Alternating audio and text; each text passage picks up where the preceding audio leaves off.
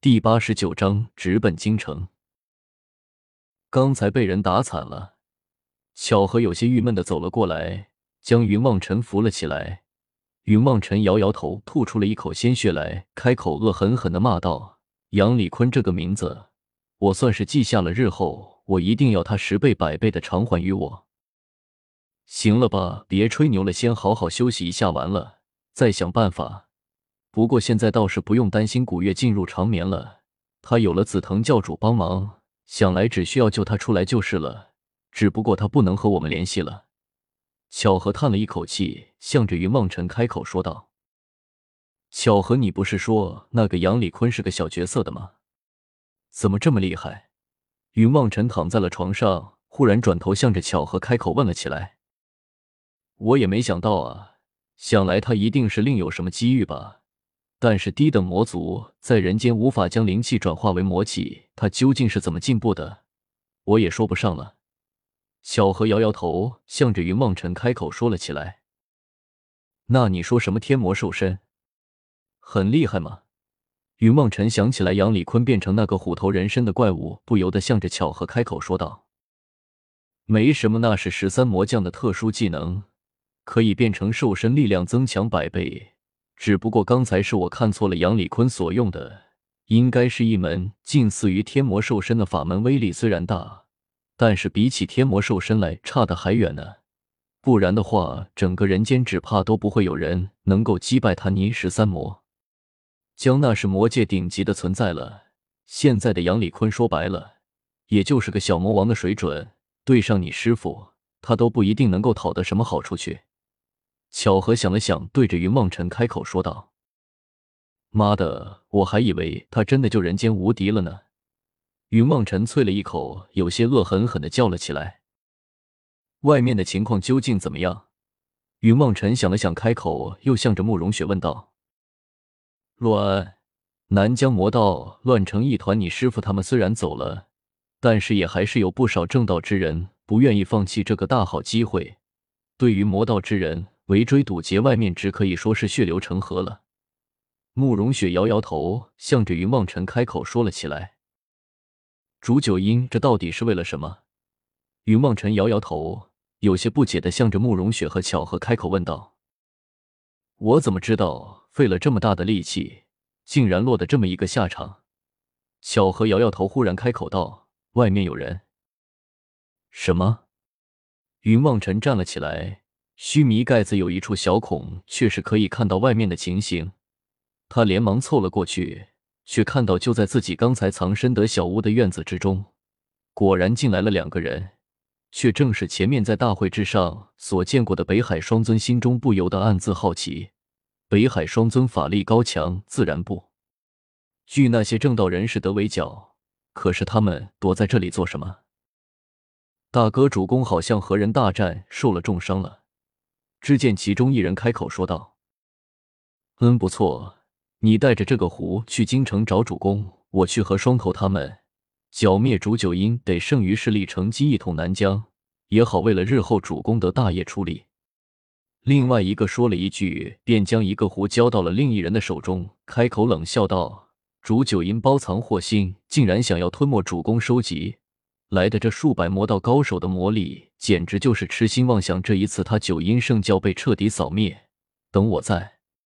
杀了他，嘿嘿，他主九阴和他的九阴圣教，就算是彻底得在人间除名了。不错，大哥，你自己小心，事不宜迟。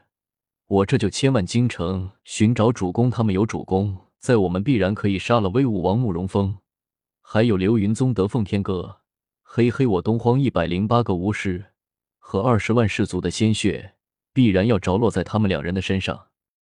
那人冷笑了一声。也不再多说，转头向着街道之中拐了出去。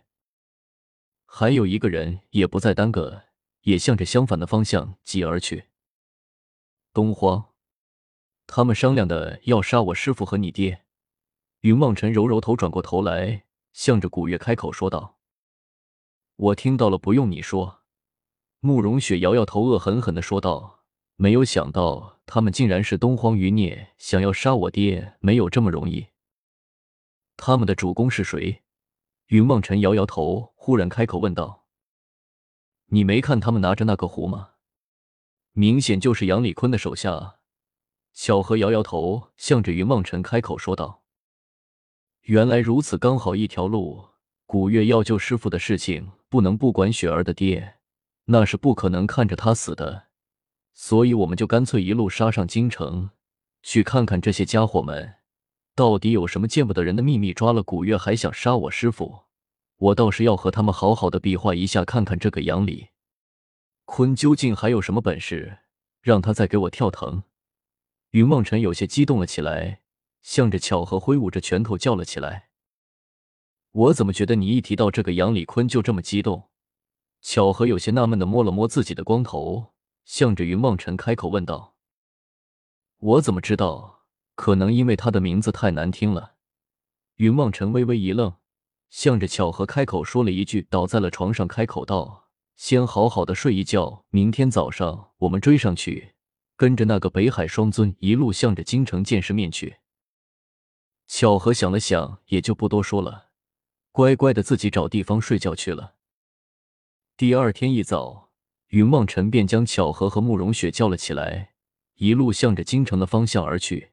这一次，慕容雪再也不愿意待在须弥盖子之中出来，和云梦尘一起并起而走。两人雇了两匹马，一路向着京城的方向而去。两人走了没几天，便在巧合帮助下，在一处城镇之中找到了北海双尊其中的那个。据巧合说，那人是北海双尊之中的老二，叫做张晓东，人称北海杀神。比起他的哥哥张大东，在北海凶名更盛。据说喜欢生吃人肉，在北海一带，人人听到他的名字无不变色。只是这一路来，他竟然隐藏了行迹。一路便如一个客商一般的悠悠荡荡的向着京城而去，一路上被山贼大劫了七次，被小偷光顾了无数次。这个堂堂的北海杀神，竟然一人不杀，任人打劫，一路跌跌撞撞的，却也悠闲。这家伙真的就是你所说的那个北海杀神吗？云望尘跟在张晓东的背后，都已经有些郁闷了，有好几次都险些忍耐不住出手，见义勇为了。